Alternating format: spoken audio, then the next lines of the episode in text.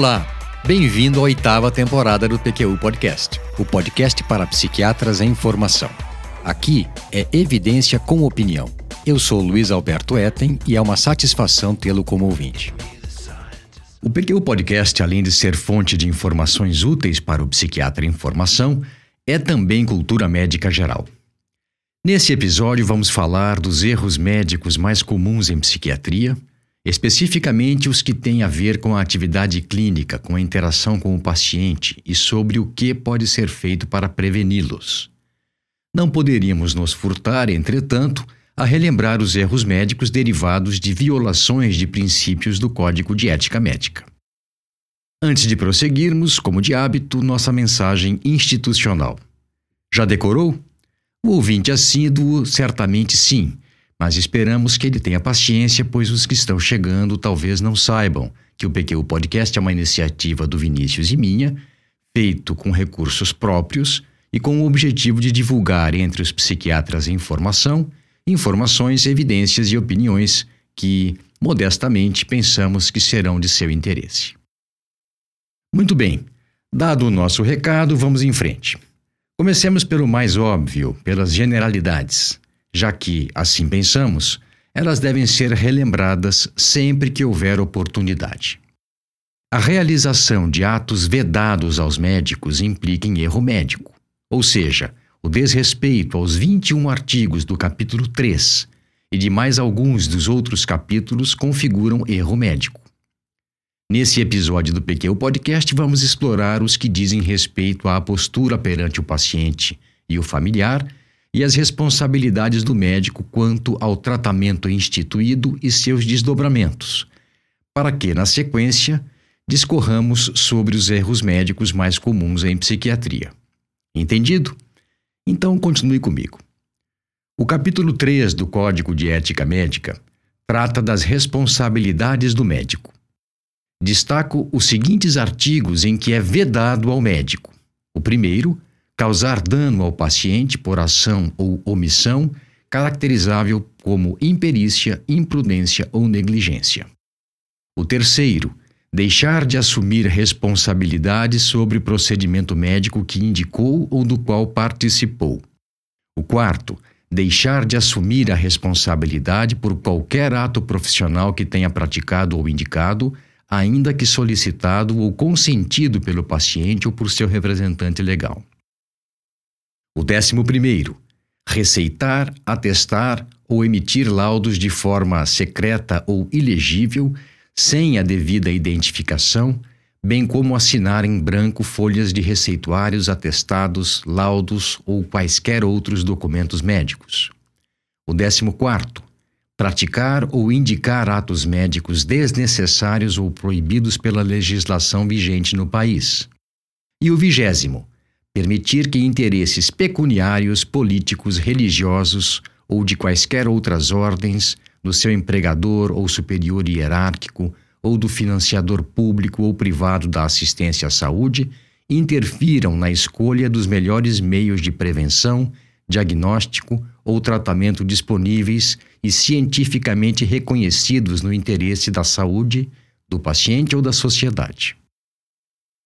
No capítulo 5, Relação com pacientes e familiares, temos que é vedado ao médico desrespeitar o direito do paciente de decidir livremente sobre a execução de práticas diagnósticas ou terapêuticas, salvo em caso de iminente risco de morte. É o artigo 31 deixar de informar ao paciente o diagnóstico, o prognóstico, os riscos e os objetivos do tratamento, salvo quando a comunicação direta possa lhe provocar dano. Artigo 34. Desrespeitar o pudor de qualquer pessoa sob seus cuidados profissionais. Artigo 38. E opor-se à realização de junta médica ou segunda opinião solicitada pelo paciente. Artigo 39. Quando falamos de pacientes psiquiátricos, dos pacientes que tratamos nos nossos diversos locais de atuação, o cuidado com aspectos éticos deve ser ainda mais rigoroso. Imaginando que você possa estar estranhando essa afirmação e se perguntando: ué, será mesmo? Por que ainda mais que em outros pacientes? Eu vou justificar.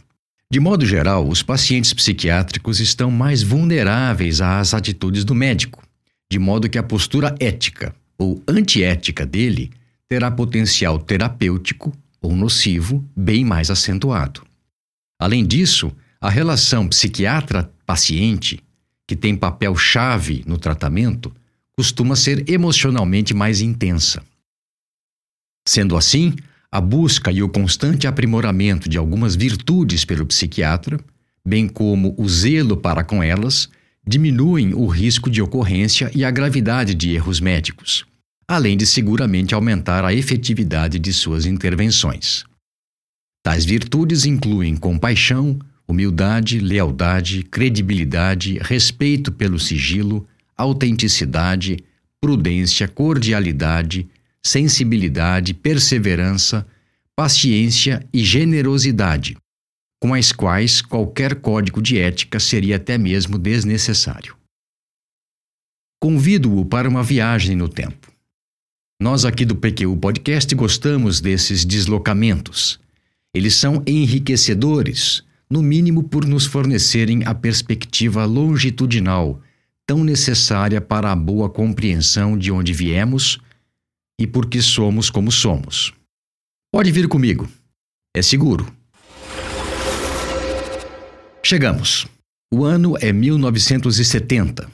Foi nele que o psiquiatra estadunidense David Viscott, então com 32 anos, escreveu o livro The Making of a Psychiatrist, relato autobiográfico da formação em psiquiatria, do que ele teve que enfrentar para se tornar psiquiatra em que fala também de sua prática em consultório, iniciada em 1968, e conta passagens chocantes de barbaridades praticadas por colegas, tanto dos que indicavam ECT sem critério, quanto dos que, abre aspas, se sentavam em silêncio com seus pacientes por horas, dias e até mesmo anos, como que aplicando técnicas freudianas ortodoxas, quando na verdade apenas disfarçavam sua ignorância, além daqueles que não seguiam teoria alguma e pregavam sua própria filosofia de vida para pacientes que acreditavam nas besteiras que eles diziam. Fecha aspas. Ok, interessante você pode estar pensando. Mas e aí? Em que isso tem a ver com o tema desse episódio? Boa pergunta. Eu já vou lhe dizer.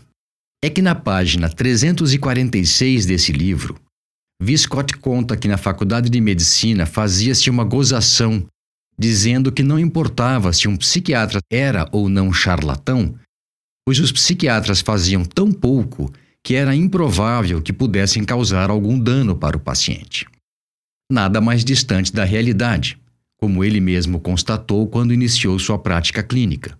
Um mau psiquiatra, naquela época como também hoje em dia, pode sim prejudicar um paciente e até mesmo destruí-lo mentalmente, tanto quanto um bom pode resgatar a sanidade e salvar vidas. Viscott vai mais além.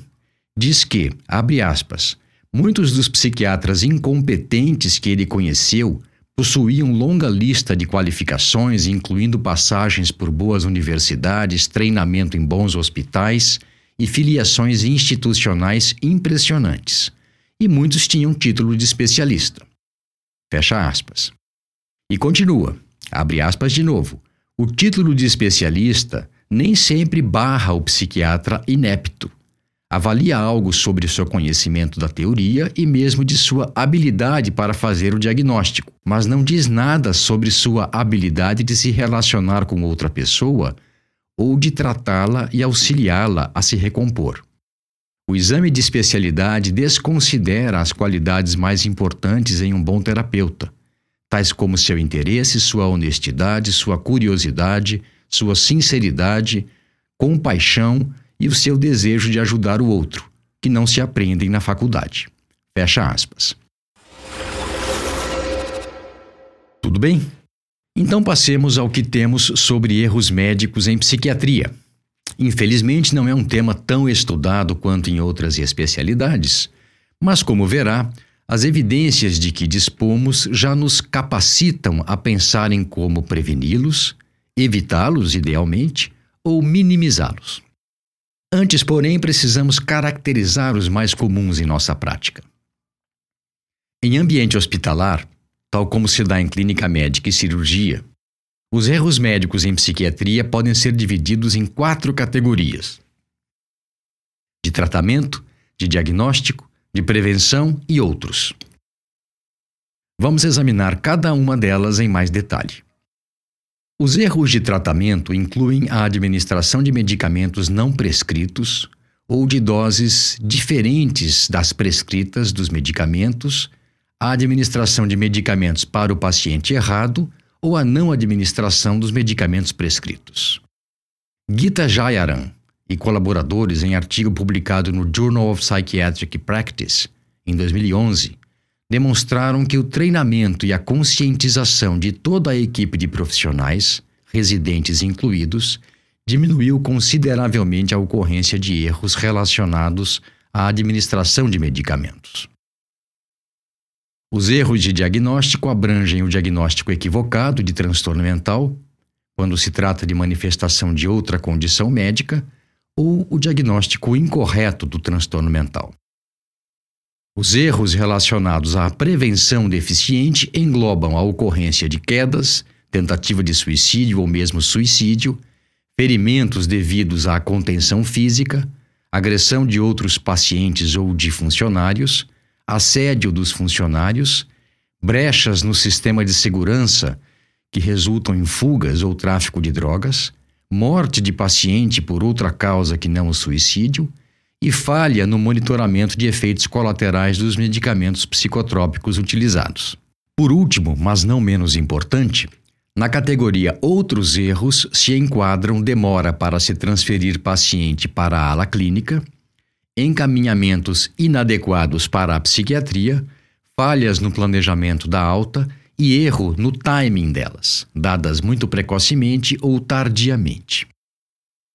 Ainda no que diz respeito a erros médicos cometidos com pacientes psiquiátricos internados, existe a contribuição do Sarah Cullen e colaboradores da Universidade de Pensilvânia, em artigo publicado no Psychiatric Quarterly em 2010, denominaram fatores contextuais, ou seja, aspectos dos profissionais da saúde, dos pacientes e do sistema em que eles, profissionais e paciente, estão inseridos.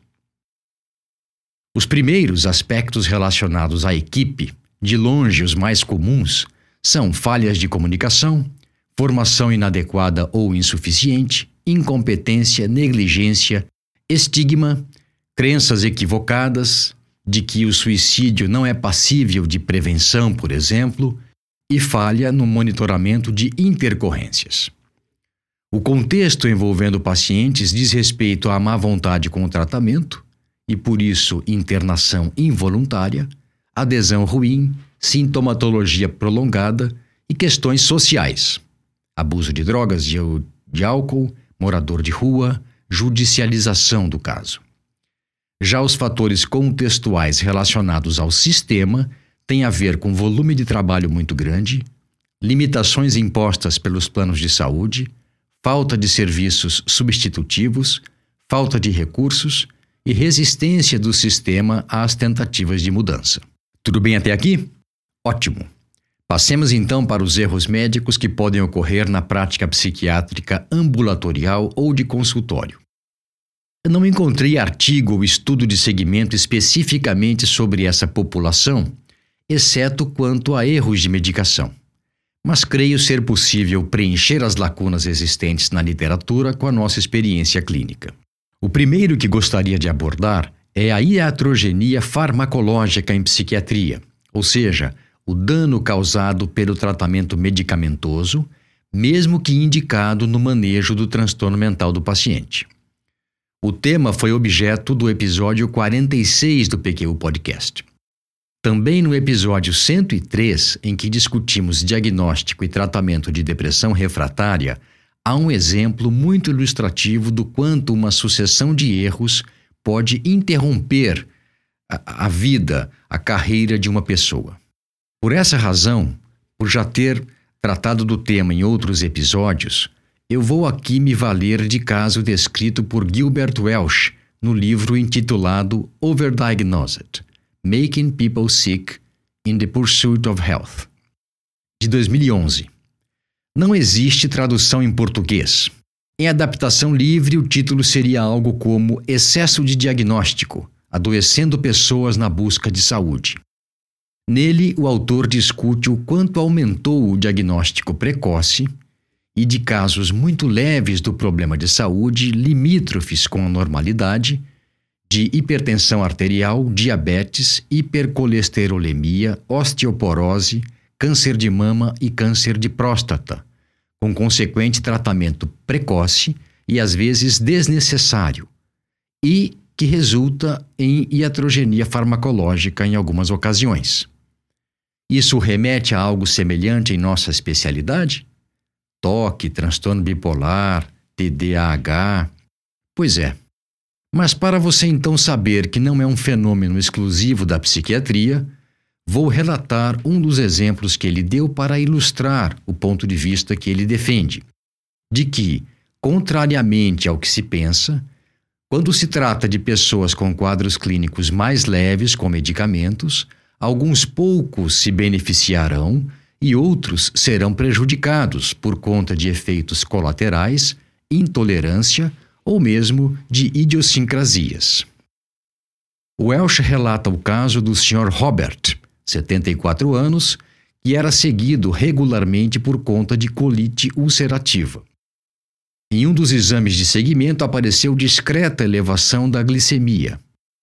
Apesar de não apresentar manifestações de diabetes, exames complementares sugeriram diabetes tipo 2 ainda incipiente.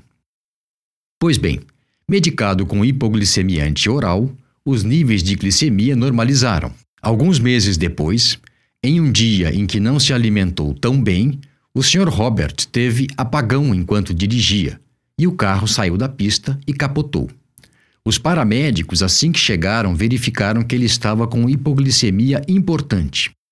Felizmente, ele só, entre aspas, teve fraturas da sexta e sétima vértebras cervicais, que o obrigou a ficar mais de um mês hospitalizado, e a uso de estabilizador cervical por vários meses mais. Por isso, cuidado! Perceberam que o diagnóstico foi adequado e o tratamento correto, mas o furor terapêutico, o emprego de medicamentos como regra em casos leves ou muito leves, está aumentando ocorrências como a que Gilbert Welsh descreveu. Eu vou também relatar e explorar erros médicos resultantes de inadequações que complementam as já citadas.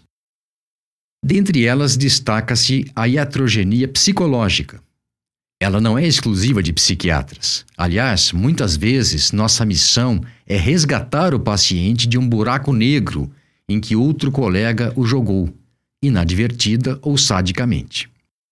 Infelizmente, porém, também estamos sujeitos a exacerbar a ansiedade e o sofrimento do paciente e mesmo de causar algum trauma psicológico, com explicações mal formuladas, atitude pessimista, alarmista ou catastrófica ao invés de acolhedora, ou ainda ao carregar nas tintas quanto ao mau prognóstico, caso o tratamento não seja seguido como prescrito. Nesse ponto, darei alguns exemplos da minha prática que ilustram, em um deles de maneira trágica, o dano que uma frase mal colocada ou a pressa para dispensar o paciente podem ocasionar. Em uma das consultas de seguimento com um paciente bastante ansioso, hipocondríaco e querelante, cujo diagnóstico já estava firmado, transtorno de ansiedade generalizada, transtorno somatomorfo e transtorno de personalidade dependente, ele insistiu que na consulta anterior eu lhe haveria dito que o caso dele não respondia bem aos medicamentos e por isso ele saíra dela triste e se questionando sobre o sentido de se tratar com alguém que admitiu ter desistido dele. Não foi bem o que eu disse, mas talvez não tenha me expressado bem. Ou talvez estivesse já um pouco cansado das lamúrias dele. Mas o que pretendi dizer é que em quadros como o dele, não basta só tomar remédios, mas sim, e talvez principalmente, tomar atitudes. Isso aqui não importa agora, mas o fato é que ele saiu ou, ou ficou mal depois dessa minha fala e sofreu algum tempo pelo que pensou que eu havia dito. Onde está o erro? Não ter me assegurado de que ele havia entendido o que eu dissera? Não insistir que ele pudesse fazer contato em caso de dúvida ou se piorasse?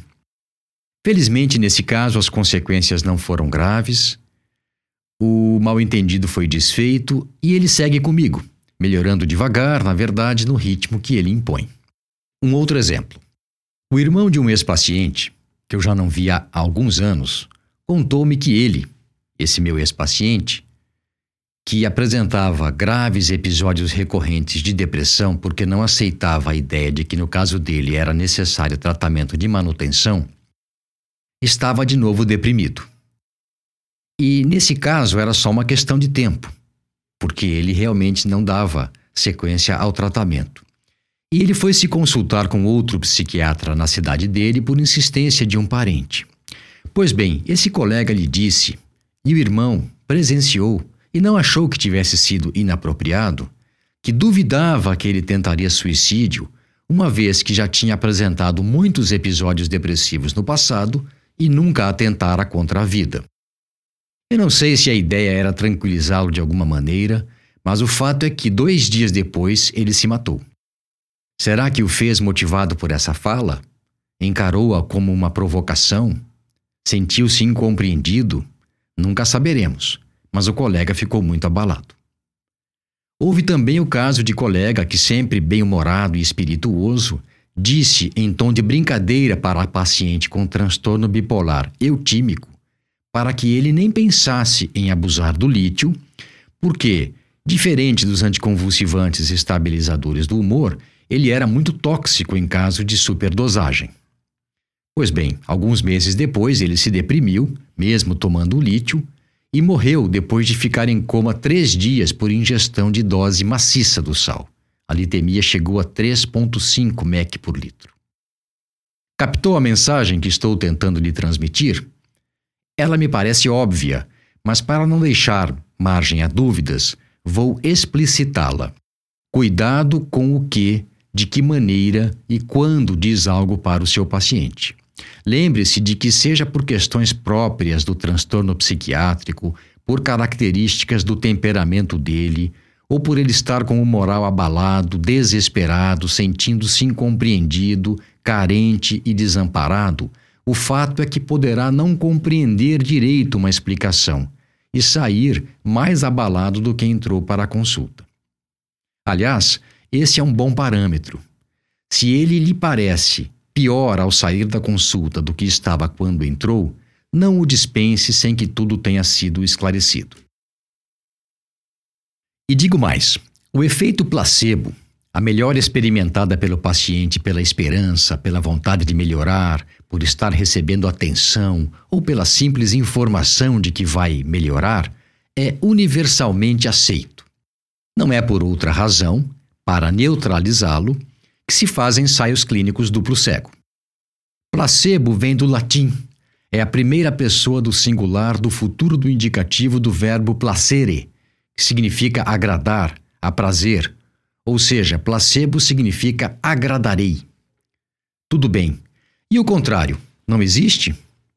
Ora, lógico que existe. É o que se denomina efeito nocebo, o dano provocado por algo em princípio inerte, mas que é mal recebido, mal entendido ou mal explicado. O termo nocebo foi criado por semelhança a partir do radical latino noc, significa dano, prejuízo, com sentido contrário ao de placebo. Ora, se o efeito placebo é tão evidente e tão potente, lembre-se de que o nocebo é o seu inverso, ou seja, tem o mesmo potencial, só que destrutivo ao invés de curativo. Pois então, o efeito nocebo é uma das causas de iatrogenia psicológica, que pode se desdobrar em erro médico mais grave, mas não intencional por definição. Porque boa parte dos pacientes que atendemos cobram atenção, estão emocionalmente fragilizados e carentes, pode acontecer de sermos mais ríspidos e até mesmo mordazes com alguns deles. Às vezes, movidos por sentimentos contratransferenciais ainda não identificados, como pode ter ocorrido no caso que contei de falha de comunicação com meu paciente. Eu não descarto que não tenha sido claro, que o tônus emocional que acompanhou minha fala, como também a sensibilidade dele à rejeição, possam ter contribuído para o mal-entendido. Mas há também, é difícil admitir, mas inegável, colegas maldosos, além dos incompetentes e mal formados, que atuam por aí fazendo estrago na cabeça dos pacientes. Principalmente que se seguem em psicoterapia, entre aspas aqui, baseada em ideias próprias e que nunca realizaram supervisão de casos. Há ainda os psiquiatras dogmáticos, que valorizam extremamente a técnica em que foram treinados, em detrimento das queixas do paciente, que, se não melhorar, é tido como resistente à melhora. Lembro-me de um caso emblemático que ganhou muita divulgação no meio psiquiátrico nos anos 80. Foi objeto de dezenas de cartas ao editor do American Journal of Psychiatry e ficou conhecido como o embate Osharoff versus Chestnut Lodge. Um exemplo de erro médico envolvendo uma controvérsia ainda viva naquela época e que se apaziguou exatamente por causa da discussão que se seguiu. Eis o que se deu.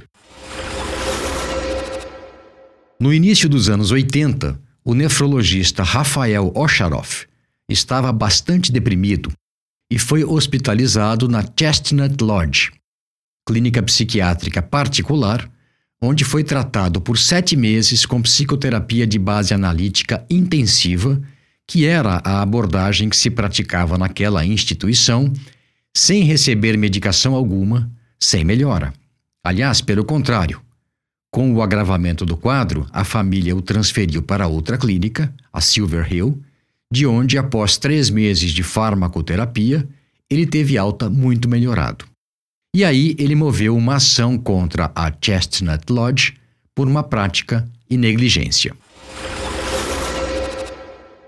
Muito bem, e com essa curiosidade histórica, finalizo esse episódio do PQ Podcast em que discorri sobre os erros médicos em psiquiatria mais comuns e os mais sutis, que talvez nem devessem ser denominados erros, mas cujos desdobramentos, esses sim, podem se configurar erros médicos ou má prática.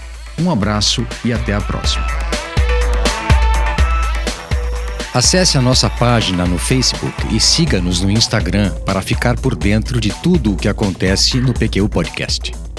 Confira em www.pqpodcast.com.br todos os episódios já publicados, com as respectivas referências, organizados por data, autor e sessão. Agradecemos a sua atenção.